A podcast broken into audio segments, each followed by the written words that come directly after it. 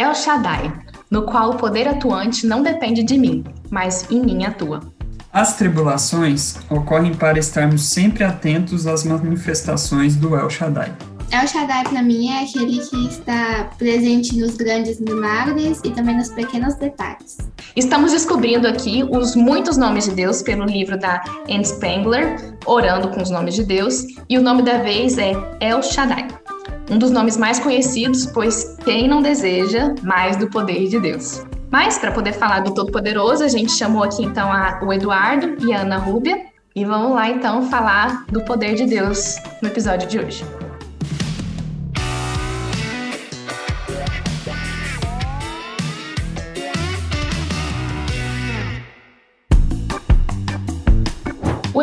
Hebraico El Shaddai, traduzido como Deus Todo-Poderoso, pode ser literalmente traduzido como Deus, aquele da montanha. Uma vez que os deuses do mundo antigo eram associados às montanhas, as primeiras traduções podem ter dado um educado palpite quanto ao seu significado. El Shaddai revela Deus não apenas como aquele que cria e mantém o universo, mas aquele que inicia e mantém o um pacto com seu povo. A primeira vez que Deus revelou seu nome, El Shaddai, foi numa promessa para Abraão. Diz assim em Gênesis 17, 1 e 2. Eu sou o Deus Todo-Poderoso, eu sou Deus El Shaddai, anda em minha presença e ser perfeito. E porei o meu conserto entre mim e ti, e te multiplicarei grandissimamente. Deus ele se revela como todo-poderoso em suas promessas. De um lado da moeda a gente tem o poder de Deus e do outro a gente tem um e se. No caso do versículo ele fala: "Anda em minha presença" e aí sim a gente vai conseguir ser perfeito e Deus vai poder fazer os seus planos na nossa vida. A questão é: de forma geral, o que é necessário de nós? Eu vou começar lendo lá em Provérbios 3, 5, 6, que fala: Confia no Senhor de todo o teu coração e não te estribes no teu próprio entendimento. Reconhece-o em todos os teus caminhos e ele endireitará as tuas veredas. Esse reconhece-o em todos os teus caminhos é uma busca constante nossa de confiar em Deus. Nós devemos confiar em Deus, nós devemos crer que Deus, ele é o Deus El Shaddai. Se isso é necessário, então Deus limita? Na verdade, não. Não é que Deus limita. É nós, eu até anotei aqui, ó, nós que limitamos ou não a nossa fé nas ações de Deus. Então, as ações de Deus, ele é a resposta da nossa fé. Só que a nossa fé, nós que limitamos. É, não é que Deus então, não consegue mover montanhas, né? É só que a gente não tem a fé para fazer com que Deus mova a montanha, que ele consegue, ele é. consegue. Eu acredito assim, Deus é o Deus de poder. Ele não, ele não tem como ele ser limitado por nós, sendo que Deus é tão poderoso que criou um universo inteiro. Por mais que Jesus seja onipotente, muitas vezes ele nos usa para atuar na vida de outras pessoas. Só que quando ele nos usa para atuar na vida do próximo, não significa que é porque ele é limitado. É porque ele quer utilizar os filhos dele, entendeu? Não, o fato dele passar uma responsabilidade de espalhar sobre o amor dele para nós não significa que é porque ele é incapaz de fazer isso. Deus não pode ser limitado por nós, mas sem Deus nós somos limitados. Porque sem ele, muitas portas da nossa vida não se abrem. Sem ele, nós, às vezes, a gente não tem uma chamada, a gente não consegue ser o melhor de nós. Show, gente. A fala de vocês dois me lembrou um texto de 2 Crônicas, é 2 Crônicas 7,14. E se o meu povo, que se chama pelo meu nome, se humilhar e orar, e buscar a minha face, e se desviar dos, meus, dos maus caminhos, então ouvirei do céu e perdoarei os seus pecados e sararei a sua terra. O que vocês falaram foi perfeito. Por quê? Porque quando, esse, quando Deus fala isso para o povo, é, que eles precisariam se humilhar, orar, buscar a minha face, essa é a nossa parte da, da para poder conseguir usufruir o poder de Deus. Eles não fizeram diversas vezes, mas a gente vê na Bíblia Jesus chegando. A gente vê na Bíblia uhum. Jesus cumprindo o seu propósito e Deus cumprindo o seu propósito. Quem saiu perdendo? O povo, né? O povo que estava vendo lá, eles foram para o uhum. exílio o povo que estava com Moisés, por exemplo, com 40 anos no deserto. Então a gente vê o povo sofrendo, as pessoas acabam não usufruindo o poder de Deus. É, é aquela questão, né? A vontade de Deus ela vai ser cumprida. Agora, como você vai passar nesse processo, aí depende de você. Uhum. Se você vai aceitar os desígnios de Deus ou não.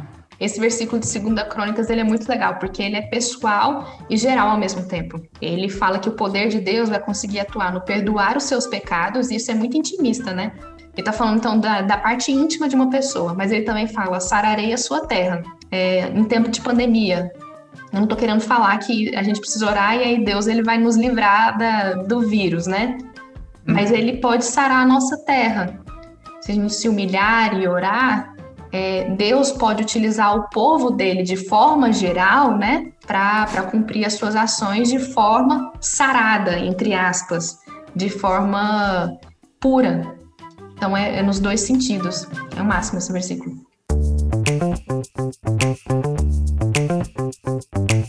O texto que a gente leu de Gênesis, ele fala assim: Eu sou El Shaddai, o Deus Todo-Poderoso, e aí ele coloca é, é, essa opção para Abraão: ande em minha presença e ser perfeito. E então, porei em você o meu conserto, ou seja, meus planejamentos, e você vai ser grande. Ele meio que dá uma escolha para Abraão. Só que Deus é todo poderoso e não se limita a nós, às suas ações a nós. Como é que a gente pode então ver esse equilíbrio das escolhas? Como é que a gente pode exercer a nossa escolha se Deus é tão poderoso assim? Afinal, ele faz o que ele quer, não é? E se ele faz o que ele quer, como é que a gente escolhe? Se a gente olha só pela palavra Deus Todo-Poderoso, né, o El Shaddai, e a gente joga isso para um, vamos supor, um homem todo-poderoso, vamos colocar assim, né? Se fosse um homem todo-poderoso, é, provavelmente a gente teria em mente, assim, ditadores, né? Pessoas, assim, que estão no poder ali, não colocam é, direitos ou limites se Deus fosse dessa forma, ninguém agiria de vontade a crescer com o reino, de, né, seria uma ordem expressa para de Deus e você tem que fazer e pronto, acabou. Olhando toda a trajetória, desde Gênesis, a criação, o amor que Deus tem com o ser humano é incompatível com um Deus todo-poderoso ditador. Ao, ao meu ver, não bate, entendeu? Um Deus todo-poderoso que obriga uma pessoa a fazer, ele não é um Deus de amor. Então é como se você olhasse para um nome, é o Shaddai, e anulasse outros nomes. É um Deus todo-poderoso? Sim, mas ele também é todos os outros nomes que falam de Deus justo, Deus de amor e que traz essa essa bondade sobre todos os homens, né? Deus, ele tem ele tem poder de fazer tudo que ele quiser, como a Dani falou. Ele pode fazer tudo que ele quiser. Mas é necessário que nós estejamos sempre andando na presença dele para que todos os planos que ele tem para nós sejam realizados, para que estejamos prontos para deixar ele atuar em nossas vidas. Então eu acho que Abraão deixou Jesus usar ele porque ele já tinha visto que Deus era capaz de fazer coisas muito além daquelas que Deus falou para ele naquele momento. Então, eu acho que o ponto da escolha está relacionado com o nosso relacionamento com ele. Quando você não conhece uma pessoa, você não confia no que ela fala para você. Então, se você não tem um relacionamento com Deus, você vai duvidar das promessas que Ele está tendo para a sua vida. Mas se você conhece Ele, você sabe do poder dele, aí fica muito mais fácil, fica muito mais leve você colocar a sua vida nas mãos dele e deixar Ele atuar com todo o poder que Ele tem. Eu acho, eu acho interessante o que a Ana Ruber falou, que ela, ela comentou que Abraão duvidou, né? E se a gente for olhar, a Sara duvidou também, riu e tudo mais. E isso é interessante saber porque quando a gente lê a história né, dos personagens da Bíblia, a gente pensa assim, poxa, se eu estivesse lá no lugar de Abraão, eu não seria tão inteligente, eu não teria tanta, né, tanto conhecimento ou é, não seria tudo aquilo. Mas na verdade, a Bíblia mostra que esses homens, é, eles eram, tinham sentimentos nossos, iguais. Eles duvidaram também, mas assim, não é um herói que não, não erra, que não duvida, né? Ele é de carne e osso, então temos que entender que nós podemos fazer também com as nossas limitações. Como é. estar aqui no podcast. Muita gente tem dificuldade, mas você que está assistindo, pode vir. É, Deus ele quer que a gente ande na presença dele. Tanto é que ele fala para Abraão, né? Olha, anda na minha presença e ser perfeito. Então a vontade de Deus é que Abraão ande na sua presença e seja perfeito. A vontade dele é essa. Mas a vontade de Deus também é que ele transforme pessoas santas, é, pessoas né, em pessoas santas. Então a gente vê o processo de santificação. Deus escolheu esse método. E aí é engraçado quando a gente é, coloca essa incoerência na, na, no todo o poder de Deus, porque não é. Eu virei e falei, não, é, como é que a gente pode exercer nossa livre escolha se Deus é todo poderoso? Deus ele faz o que ele quer. Deus quer que a gente passe por esse processo. Por que, que é difícil entender, né? Como Deus quer que nós de fato sejamos é, genuinamente santos, né? Ele mandou, sabendo que a gente não ia conseguir, mandou Jesus Cristo. Mas se ele só obrigasse, igual o Eduardo falou, é, que a gente só fosse como fosse, a gente não passaria por um processo genuíno. É, o processo que, que ele escolheu para que as coisas acontecessem é, fez com que a vontade dele acontecesse de forma genuína. De uma forma diferente, não seria genuíno. Ok, se Deus não se limita o seu poder a nós, por que ele decide então vincular as suas ações de poder a nós? Por que, que no caso de Abraão ele decidiu escolher uma pessoa física para poder realizar o seu poder é, na humanidade? Continuando, né, aquele, aquele assunto de que Deus Todo-Poderoso, mas ele também é justo, então ele não é autoritário, ele né, não, não nos obriga e tal. Então ele vincula as suas ações a nós, ou seja, ele dispõe da, de nós para levar o evangelho, porque esse é uma das responsabilidades do cristão, né? É, é um atributo nosso fazer isso. E Deus nos usa porque a gente consegue dar o testemunho através das nossas ações. Então, nós precisamos agir, nós precisamos falar, nós precisamos levar a palavra. Então, é, é mais do que uma vontade, né? É um dever nosso de, de, de espalhar o evangelho.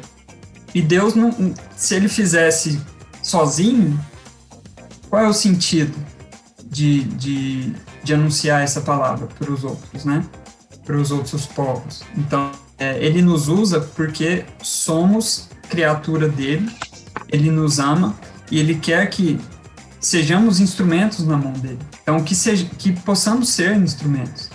Que esse podcast possa ser instrumento para que as outras pessoas entendam que ser cristão, ser evangélico, não é só ouvir o culto, depois, hoje, né, hoje a gente assiste em casa, abaixar o notebook ou desligar a TV e acabou segunda-feira, esqueci que que que aconteceu.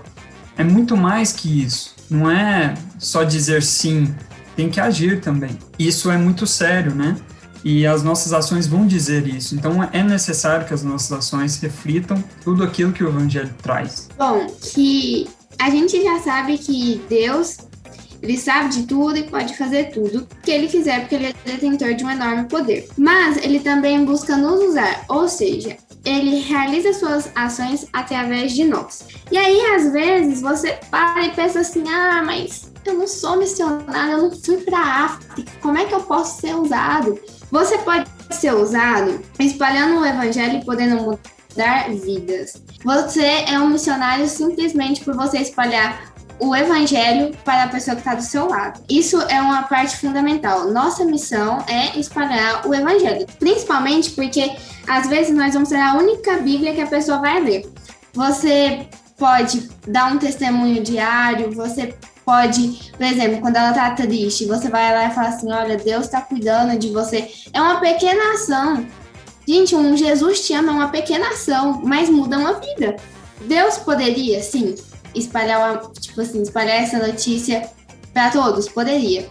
Mas eu acho que é mais interessante ele usar nós que somos filhos dele, né, imagem e semelhança dele, para levar essa mensagem. Eu acho que isso gera até mais comunhão, porque você vai e gera um vínculo com uma pessoa, e aí às vezes vocês começam a trocar ideias sobre a Bíblia, vocês começam a trocar um louvor que você acha assim, interessante, isso vai gerando um vínculo. Nós sabemos a importância que é isso, nós sabemos o quanto é importante você virar para uma pessoa e falar de Jesus para ela. Mas se, ela, se isso fosse uma informação batida, não teria o mesmo efeito que tem de você ajudar uma pessoa. Porque quando é uma informação solta, Gente, você tá lendo um jornal, tem lá uma informação, você pode escolher ler ou não. Você pode se importar ou não, mas quando tem uma pessoa que tá lá para te instruir, uma pessoa que tá cuidando de você, que demonstre assim, olha, eu conheço Jesus e eu quero que você conheça Jesus também. Uma coisa mais humana, uma coisa mais próxima, não é algo frio. Deus, ele não tem limites e o fato dele nos usar não muda isso, que é como eu falei. É, não tô falando que é porque Deus nos usa que ele é limitado, ah, Deus não poderia fazer isso. Gente, claro que Deus poderia fazer, ele pode fazer o que ele quiser. Ele nos criou do pó, do nada. Então, Deus ele poderia fazer tudo o que ele quisesse, mas eu acho que ele pensa na, no quanto é importante a experiência de uma pessoa ser transformada, a experiência de você conseguir ajudar uma pessoa ao ponto dela ser batizada. Porque assim, você cresce, você é, se aproxima de Jesus e ainda por cima, uma nova vida se torna de Jesus. A Dani tinha falado que a promessa de Abraão ela continua até nós. E Lá em Gálatas, né, que eu li, eu não sei se a Dani falou a referência, mas eu não lembro, mas tem um versículo em Gálatas que, a, que fala que essa promessa continua até nós porque nós somos filhos de Abraão, porque compartilhamos a mesma fé e por isso temos uma aliança com Deus também. Como nosso Deus é o Deus da verdade, eu não acredito que ele falaria isso e depois não seria verdade. Tipo, Abraão, todos serão abençoados e depois ele esquecesse. Não. Eu acho que, como nosso Deus é o Deus da verdade, é o Deus do amor, da misericórdia, essa aliança permanece até hoje conosco. E não é porque Jesus colocou uma aliança de que nós vamos ser abençoados, que significa que nós não vamos ter aflições ou que nós não vamos ter sofrimento, nem nada disso. A diferença é que, como nós temos uma aliança com Deus, Deus está do nosso lado passando por tudo isso. Então, acho que sim, é, eu, a aliança continua até hoje, mas muitas pessoas confundem o que é ter uma aliança com Deus com ter uma vida plena e sem nenhuma luta porque não é assim. As lutas servem para fortalecer a nossa fé. Eu acho interessante primeiro a gente pontuar que é, se a gente está com esse discurso de por que, que ele então escolhe nós, assim, meio que parece um discurso de quem está querendo escapar da obrigação, né? A Ana Rubio, ela falou uma palavra interessante, bem rapidinho, mas ela falou que nós fomos feitos imagem e semelhança de Deus, né? É, no episódio passado, que a gente estava falando sobre o Elohim, que é o, o, Deus da criação, a gente fala sobre esse, essa característica nossa, de sermos imagem e semelhança de Deus. É, muitos autores falam sobre isso, mas o, um que mais me chamou a atenção é ele falando que nós somos feitos imagem e semelhança de Deus porque nós, Deus fez um ser propositalmente para ser um representante dele é, no cuidado dos animais, por exemplo, é, em, em, questão de vários outros atributos também que são deles, é, a gente se torna representante. Então, desde a nossa criação, é, o nosso propósito, existe isso intrínseco na gente. Em 1 Pedro, inclusive, fala sobre os anjos, eles nem é, pensarem é, sobre tomar essa responsabilidade para eles. Por quê? Porque é algo que está intrínseco desde a criação. As responsabilidades dos anjos são outras. É responsabilidade nossa fazer isso. E aí a gente ficar se questionando se é, por que, que Deus escolheu vincular, porque ele tinha que vincular alguém e nós fomos os privilegiados da criação inteira para poder vincular, ser vinculados a isso. E aí, uma outra questão que vocês dois lançaram é que as consequências disso são chamadas de privilégio nosso, pelo que a gente já discutiu, né? É, Abraão, quando ele foi é, escolhido por Deus para poder receber as suas bênçãos e ser uma grande nação, fala que ele será abençoado, seus inimigos serão amaldiçoados, ele vai ser feliz, vai ter muitos filhos, vai ser incrível e ele vai ser bênção para todas as famílias da terra. Então a gente vê que a bênção ela passa pelo seu povo e expande. Passa por você, você vai experimentar esse poder de Deus passando por você vai chegar por outras pessoas. Faz parte do processo, então. Então, se você entende primeiro a sua responsabilidade em se aperfeiçoar, como a gente já tinha discutido antes, consequentemente você vai chegar nessa nessa segunda responsabilidade nossa, que é de pegar essa bênção que vai se expandir na gente, que vai crescer na gente e abençoar o resto das famílias da Terra. É, o curso Perspectivas ele fala sobre missões em quatro perspectivas. É, a miss, é, missões sobre a perspectiva bíblica, histórica, cultural e estratégica. Na perspectiva histórica, ele mostra toda a história pós-Cristo como que aconteceu a evangelização. E sabe o que é engraçado? Sempre, sempre que o povo de Deus, um povo era alcançado, por exemplo, Romanos, foi logo em seguida, né? O, o Império Romano estava na liderança. Império Romano estava lá castigando os judeus, isso é dentro da Bíblia. Castigando os judeus, perseguindo, trá, trá, e depois a gente sabe que a Igreja Ortodoxa veio do Império Romano. Por quê? Porque eles aceitaram o Evangelho. O Evangelho chegou até eles e, e o Império Romano aceitou o Evangelho e virou realmente a, religião do Império Romano. Naquela época, o Império era bem grande, foi se expandindo, o Evangelho foi se expandindo para fora das fronteiras do, de Roma. O negócio foi crescendo, foi crescendo, o Império foi utilizado. Quando é que aconteceu a queda do Império Romano? Quando o povo se desviou. E é engraçado, porque as derrotas, as nossas escolhas de se desviar do Evangelho acabam se tornando, na mão de Deus, oportunidades para que ele se expanda.